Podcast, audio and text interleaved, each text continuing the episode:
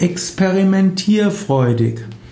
Experimentierfreudig bedeutet, dass jemand gerne Neues ausprobiert, innovativ ist. Experimentierfreudig äh, kann heißen, dass man immer wieder Neues probiert.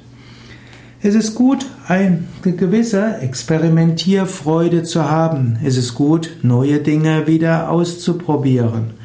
Und gerade kreative Menschen müssen auch experimentierfreudig sein. Experimentierfreudig zu sein ist auch ein Charakteristikum zum Beispiel von Vata-Typen. Vata im Ayurveda sind die Menschen, die immer wieder neue Ideen haben, die es zu lieben, Neues auszuprobieren. Auch zum Beispiel im sogenannten DISC-Modell der Persönlichkeit, DISG, DISC-Modell, gibt es die, den sogenannten I-Typ, der ist innovativ und experimentierfreudig. Auch in dem hm, Fünf-Faktoren-Modell der Persönlichkeit, dem Big Five, ist äh, Offenheit für neue Erfahrungen und damit auch Experimentierfreudigkeit eines der wichtigen äh, Aspekte des Menschseins.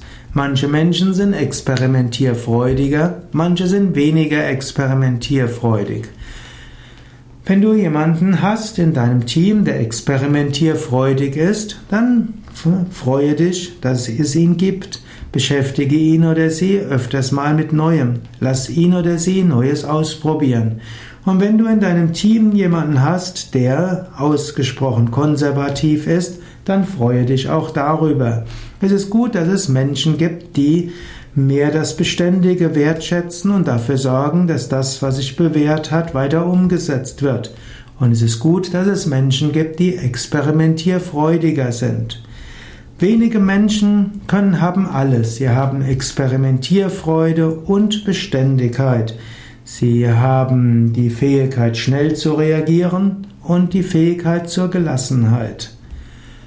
In einem Team von Menschen ist es gut, dass es unterschiedliche Teammitglieder gibt, die unterschiedlich sind. Wertschätze das und drücke deine Wertschätzung auch aus.